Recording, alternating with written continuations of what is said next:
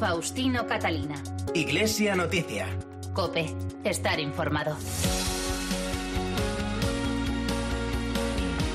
Saludos amigos y muy buenos días en este domingo 10 de mayo de 2020. Es el quinto de Pascua y en el que iniciamos a esta hora la cita con la actualidad religiosa de estas últimas jornadas en esta media hora de información hasta las 9 de la mañana en que llegará la transmisión de la Santa Misa desde Toledo en esta edición de Iglesia Noticia que hacemos hoy con Álvaro Español en el control de sonido.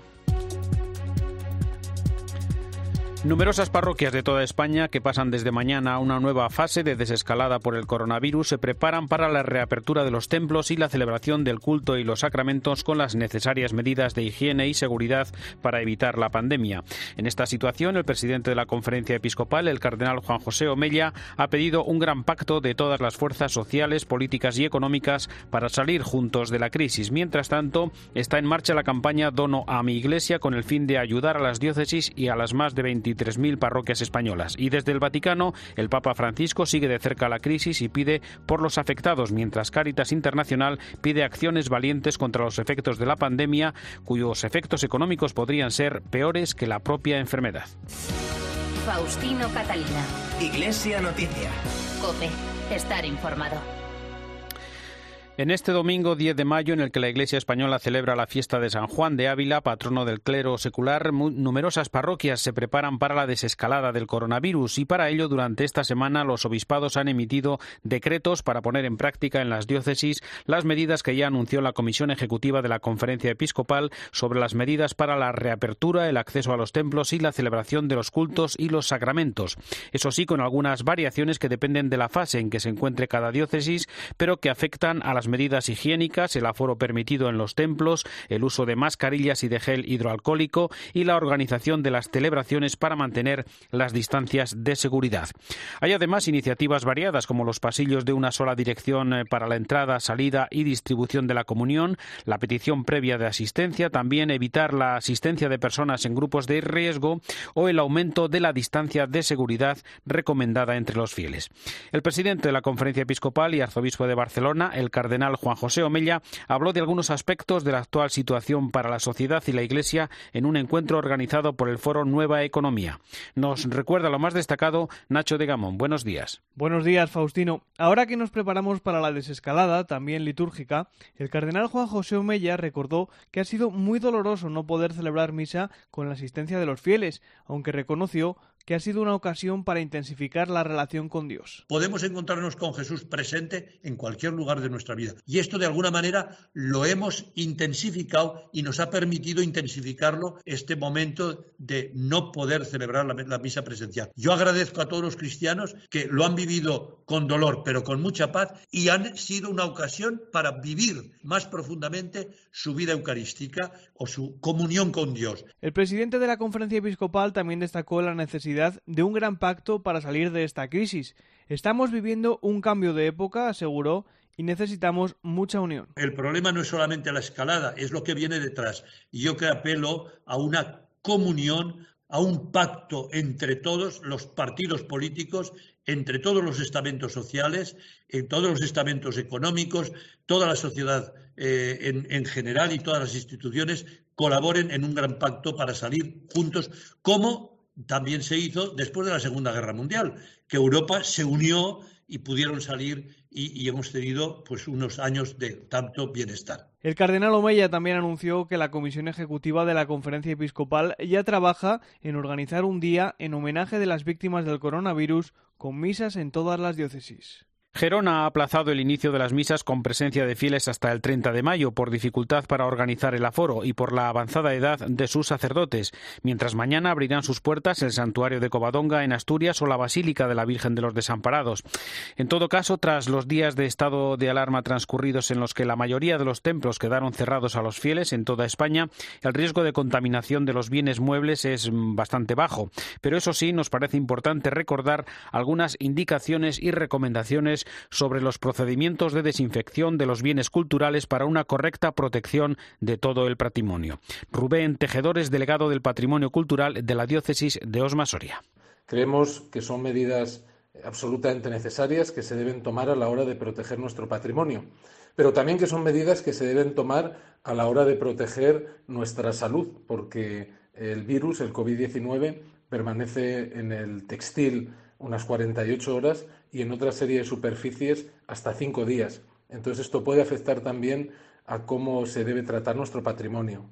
Algo muy importante que hemos querido también recordar es que ante cualquier duda con los procesos de limpieza y de desinfección, lo mejor es no aplicar ningún tratamiento y sobre todo que, nuestros sacerdotes y religiosos pues puedan ponerse en contacto con nuestra delegación de patrimonio para poder orientarles en el tratamiento y en el cuidado de, un bien tan grande que es símbolo de, de, la fe de tantas generaciones como es nuestro patrimonio religioso, histórico y cultural.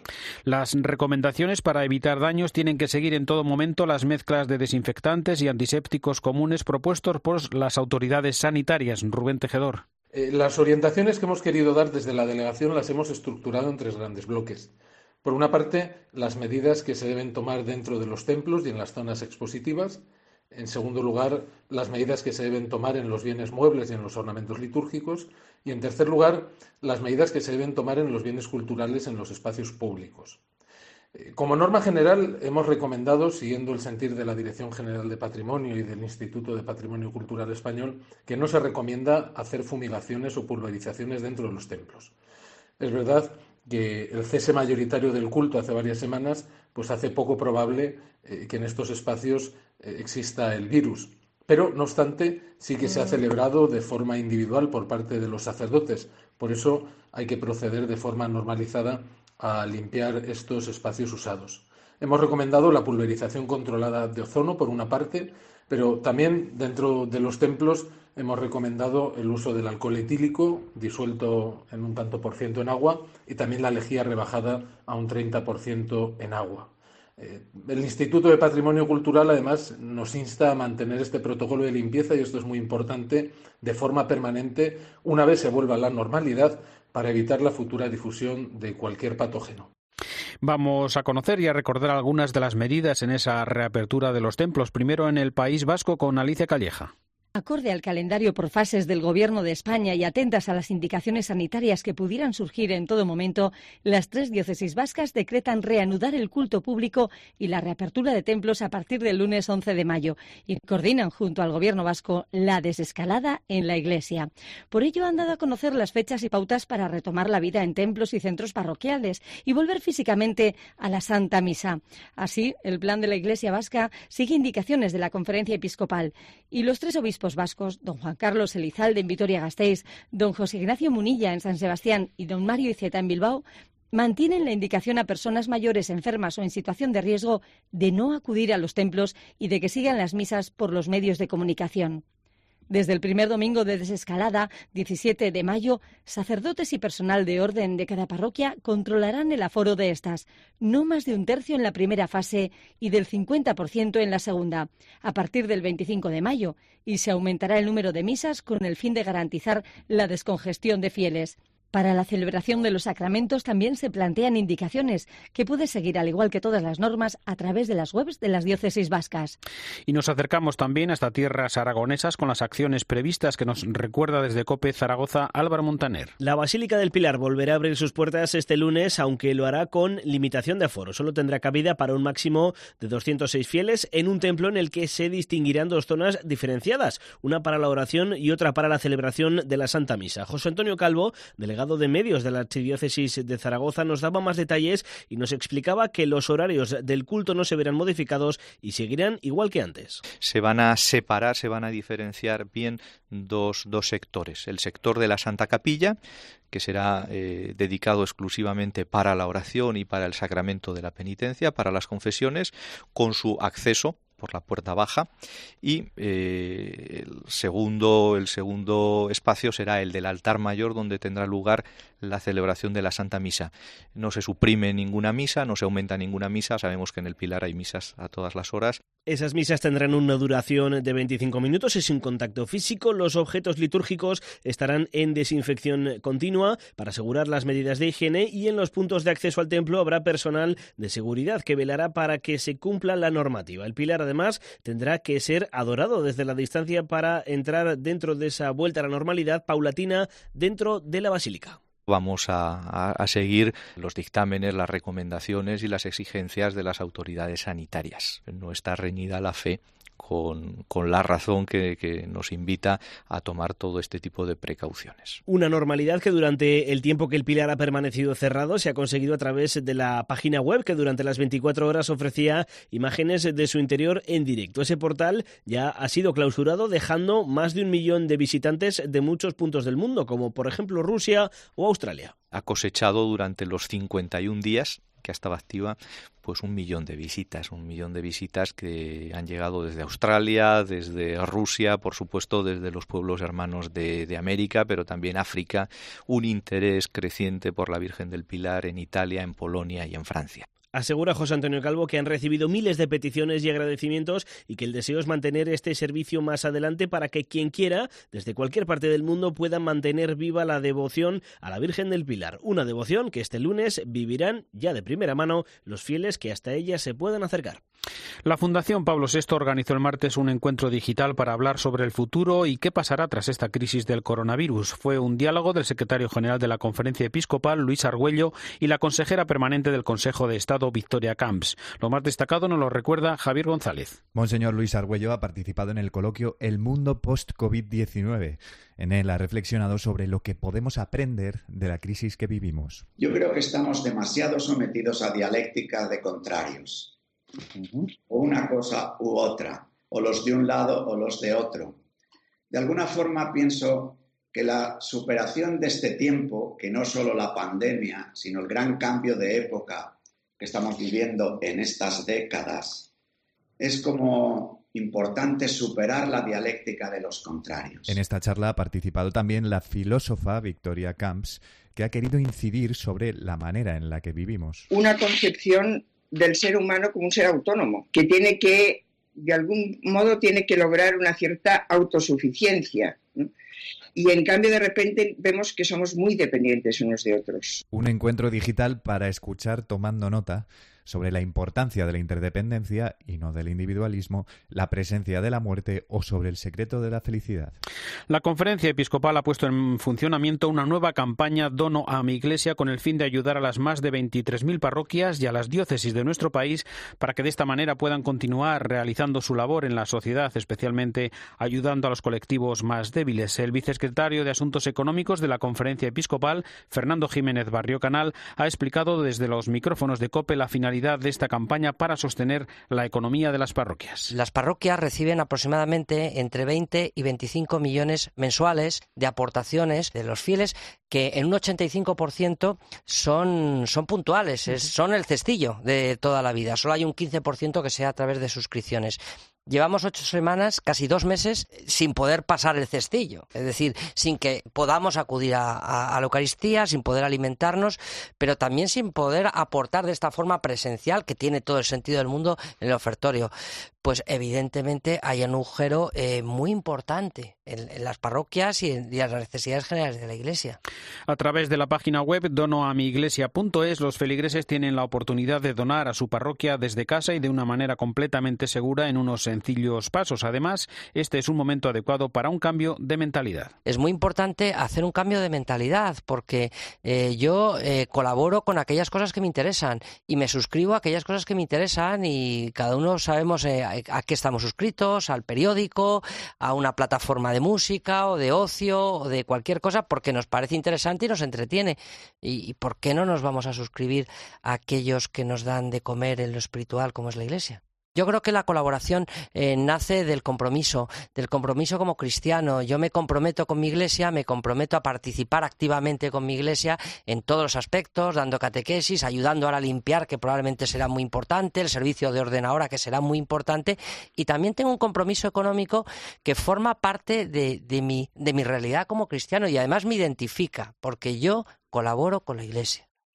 Y nos detenemos una vez más en la intensa labor de la Iglesia en el acompañamiento de personas que están enfermas o solas. Numerosos voluntarios y sacerdotes dedican buena parte de su tiempo a hablar con ellas por teléfono a través de servicios de escucha y de ayuda para sobrellevar esta situación. Nos lo cuenta Sefi García. La falta de calor humano hace mella a las personas que viven sin compañía. Es uno de los efectos secundarios más devastadores de la pandemia. Hay muchísima gente que está sola, ¿no? Pero sola lo que se llama sola, ¿no? En el sentido más estricto de la palabra, de soledad. Cipriano es una de esas personas mayores que han buscado compañía en los servicios de ayuda telefónica que las parroquias y las diócesis han puesto en marcha desde el minuto uno del confinamiento. Al otro lado encontró a Elisa, una voluntaria con la que habla cuando lo necesita. Un rato de, compañía, de compartir, de charlar, de airear, cambiar de tema y reírnos, sobre todo reírnos, que nos reímos bastante. En estos días es casi la mejor medicina. La soledad es el primero de los síntomas colaterales que intentan paliar voluntarios, sacerdotes y profesionales. El segundo, la tristeza. Bien porque han perdido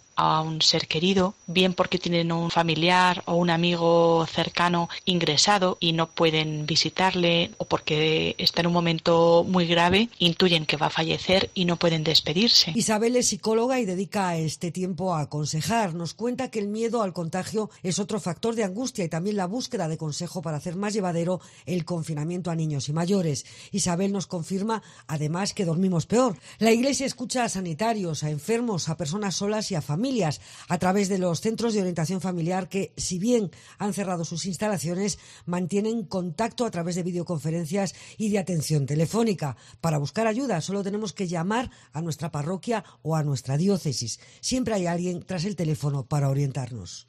Los salesianos y salesianas cuentan en España con 83 pisos que estas semanas de confinamiento acogen a 700 jóvenes. Son migrantes y refugiados en situación de vulnerabilidad que se han adaptado en un clima de convivencia y de tolerancia junto a los equipos de educadores. Javier González, saludos de nuevo. Buenos días. El coronavirus y el confinamiento también afecta a los pisos de acogida. Los salesianos tienen más de 80 proyectos donde se acogen a jóvenes con diferentes dificultades y también ellos están preocupados con esta crisis. Es necesario el compromiso de las administraciones públicas, también de las entidades sociales, de las ONGs. Ahí están muchas instituciones de la Iglesia, como las nuestras, para que haya recursos para atender a los más vulnerables, entre los que también están estos jóvenes. Eso sí, en la otra parte, los educadores cuentan la buena respuesta por parte de los jóvenes que nunca habían vivido una situación parecida. Porque al estar tanto tiempo juntos, estos jóvenes valoran más la convivencia, trabajan también más la tolerancia, la frustración. Hay que pensar que algunos de ellos, algunos de los chavales, pues nos dicen que nunca habían estado tantas horas en casa ni pasado tanto tiempo pues como viviendo en, una familia. ¿no? Los jóvenes y educadores salesianos se adaptan como pueden a esta situación, mientras esperan con preocupación lo que les depara un futuro incierto.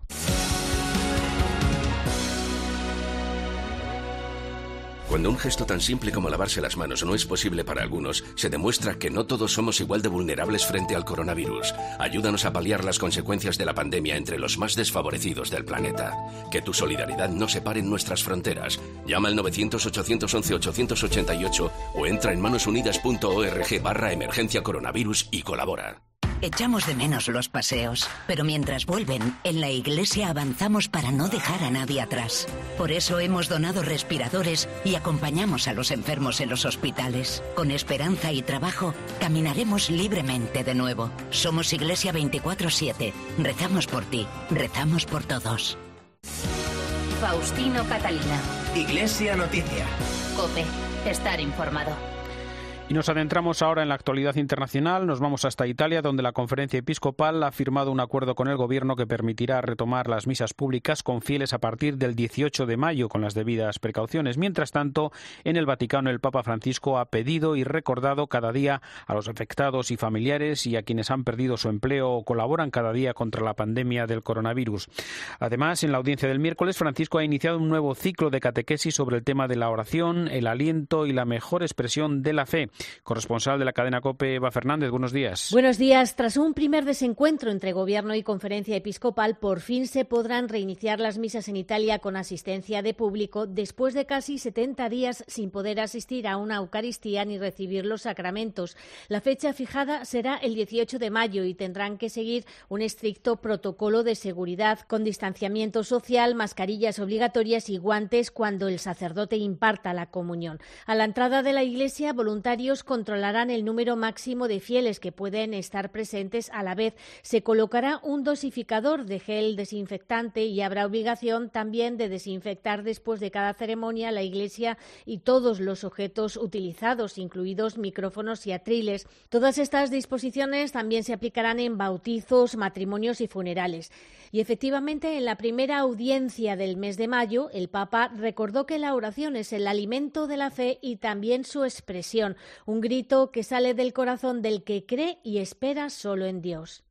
Pidamos a Jesús, el buen pastor, que nos conceda ser hombres y mujeres de oración, que con confianza y perseverancia presentemos al Padre el compasivo nuestras necesidades y la de todos nuestros hermanos Refiriéndose a los temporeros que trabajan en el campo, muchos de ellos inmigrantes, el Papa hizo un llamamiento para que ante la crisis económica provocada por la pandemia se respete la dignidad de todos los trabajadores y ninguno sea explotado. Y entre todas las intenciones de la misa de Santa Marta de esta semana, también ha tenido presentes a cuantos trabajamos en los medios de comunicación para que el Señor nos ayude a transmitir siempre la verdad. Y seguimos en el Vaticano, donde se ha presentado un informe de Cáritas Internacional, así como un documento con orientaciones pastorales sobre los desplazados internos, con una hoja de ruta para todos los refugiados e inmigrantes, eh, unos 50 millones de personas en todo el mundo que de forma especial durante esta crisis han quedado invisibilizadas. Sí, son dos documentos muy importantes dirigidos a un mundo envuelto en la pandemia. El informe de Caritas Internacional alerta sobre las dificultades a las que se enfrentan las comunidades más vulnerables que viven en los países más pobres. Según el Programa Mundial de Alimentos, el número de personas al borde del hambre se duplicará en todo el mundo y podría llegar a 230 millones de personas. Caritas recuerda que los inmigrantes irregulares también se encuentran particularmente expuestos porque quedan fuera de todas las ayudas previstas por los gobiernos. Y como consecuencia de esta situación de indefensión, la sección de migrantes y refugiados del Vaticano ha presentado las orientaciones pastorales para los desplazados internos. A lo largo de 122 líneas guía, el documento pretende servir de apoyo a todos los que necesitan ser acogidos, protegidos, promovidos e integrados. Para hacer frente a este desafío, la Iglesia se encuentra ya en la vanguardia en muchos lugares y su trabajo debe sensibilizar aún más a la opinión pública. Amaya Valcárcer trabaja en el servicio de los jesuitas para los refugiados. El mayor problema de los desplazados internos es su invisibilidad, debida en parte a la limitación al acceso a poblaciones desplazadas, debido al conflicto armado, a la inseguridad. Todo ello hace que el reconocimiento de sus derechos y sus necesidades sean olvidados. No hay presencia internacional, por lo tanto, son poblaciones invisibles. El texto denuncia que los principales desencadenantes de los desplazados internos son los conflictos armados, pero también hace hincapié en los desastres naturales, problemas que favorecen la trata de seres humanos y que se agudizan con la crisis económica que está provocando la pandemia. Y recordamos también, Eva, que la Santa Sede ha reconocido las virtudes heroicas de dos españoles, una joven de 21 años y de su padre, que terminó sus días como religioso redentorista. Además, el vídeo de Francisco para el mes de mayo está dedicado a los diáconos.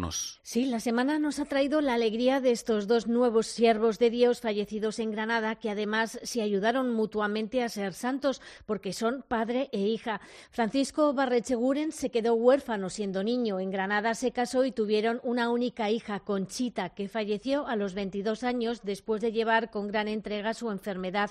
Al quedarse viudo se hizo sacerdote y terminó su vida atendiendo a los más pobres. Ahora solo queda esperar los dos milagros que les convierten en beatos. Por otra parte, también hemos conocido la intención de oración del Papa para el mes de mayo, que está protagonizada por los diáconos. Los diáconos no son sacerdotes de segunda categoría, forman parte del clero y viven su vocación en familia y con la familia. Son los guardianes del servicio a la iglesia. Recemos para que los diáconos, fieles al servicio de la palabra y de los pobres, sean un signo vivificante para toda la Iglesia. No todos saben que los sacerdotes son ordenados diáconos para servir a la comunidad. De hecho, la palabra griega diaconía significa servicio. Asisten mediante el servicio de la palabra, el servicio de la liturgia y el servicio por los más pobres y desfavorecidos. En palabras del Papa, están dedicados a los pobres que llevan en sí mismos el rostro de Cristo sufriente. Gracias, Eva. El comentario del colaborador de Iglesia Noticia en Roma, Antonio Pelayo, nos acerca, tras el reciente fallecimiento del gran maestre de la Orden de Malta, al trabajo que ésta desarrolla con los más desfavorecidos. Buenos días, Antonio. Buenos días. No hay momento bueno para morirse, pero los hay malos y peores. El que la providencia ha escogido para Fray Giacomo de la Torre, gran maestre de la Orden de Malta, podía haber sido algo mejor. Le ha dado apenas tiempo para ejercer dos años su alto magisterio en un momento muy complejo de esta institución que desde hace nueve siglos tiene como misión ayudar a los más desvalidos. Sí, a la Orden de Malta le sobran algunos oropeles y necesita una revisión profunda de su funcionamiento. La quiere Francisco, que en el 2017 obligó a dimitir al anterior gran maestre y nombró al cardenal Bechu como delegado especial suyo al frente de la Orden para promover su puesta al día y el fortalecimiento de su dimensión espiritual. Actualmente los miembros de esta orden religiosa son algo más de 13.000, pero cuentan con un número de voluntarios, médicos, enfermeros y auxiliares que superan los 100.000. La Orden de Malta es en estos momentos capaz de abrir en 72 horas un hospital de campaña en cualquiera de los cinco continentes y desarrolla su labor humanitaria en 120 países. Los malteses asistieron a las víctimas de los terremotos de Haití, Turquía o Nepal. Han combatido en África la epidemia del ébola y del cólera y son los primeros en luchar contra la lepra en el continente negro. También acudieron a socorrer a los habitantes del sureste asiático azotados por el tsunami del 2004 y a los filipinos heridos por el violentísimo tifón Haiyan en el 2013, solo por citar algunas de sus intervenciones más notables en este siglo. El gran maestre es un príncipe soberano. La orden mantiene relaciones diplomáticas con 108 países y las más importantes instituciones internacionales. Cuando en el próximo otoño sea elegido el sucesor de Fra Giacomo de la Torre, ocupará el número 81 de una lista en la que, por cierto, figuran 10 españoles. Los vínculos entre España y la Orden de Malta han sido siempre muy intensos. Prueba de ello es que el rey emérito don Juan Carlos fue bautizado en la capilla del Palacio Magistral de Roma. Desde Roma les ha hablado Antonio Pelayo. Gracias, Antonio. Les contamos también que el Papa mantuvo el pasado jueves una conversación telefónica con la canciller alemana Angela Merkel sobre los retos de la solidaridad global y las consecuencias del coronavirus. Corresponsal en Berlín, Rosalía Sánchez. El punto central de la conversación fue la situación global humanitaria y política creada por la extensión del coronavirus, así como la relevancia en estos momentos de la cohesión europea y de la solidaridad internacional. Ambos hicieron asimismo hincapié en la necesidad de apoyar a los países más pobres para hacer frente a la pandemia. Merkel expuso que Alemania quiere contribuir con 525 millones de euros al Fondo Internacional para Desarrollo de Vacunas y Medicamentos. El Papa añadió la importancia de promover un intercambio transparente y desinteresado de conocimiento científico. Francisco no ha visitado nunca Alemania como Papa y la canciller Merkel aprovechó para formular la invitación cuando la situación sanitaria lo permita. Recordamos que en este domingo, 10 de mayo, fiesta de San Juan de Ávila, patrono del clero secular español, el obispo de Córdoba, Demetrio Fernández, recuerda en una carta pastoral su profundo amor a Jesucristo, su gran celo apostólico con la predicación, la fundación de colegios y la dirección espiritual, así como su relación con los grandes santos de su época, como San Juan de Dios, Santa Teresa de Jesús o San Ignacio de Loyola. Llegamos así al final del informativo Iglesia Noticias, el programa 1671 en este domingo 10 de mayo de 2020. Llega ya la última hora de la actualidad en España y el mundo y después la Santa Misa. Volveremos el próximo domingo. Un saludo de Faustino Catalina.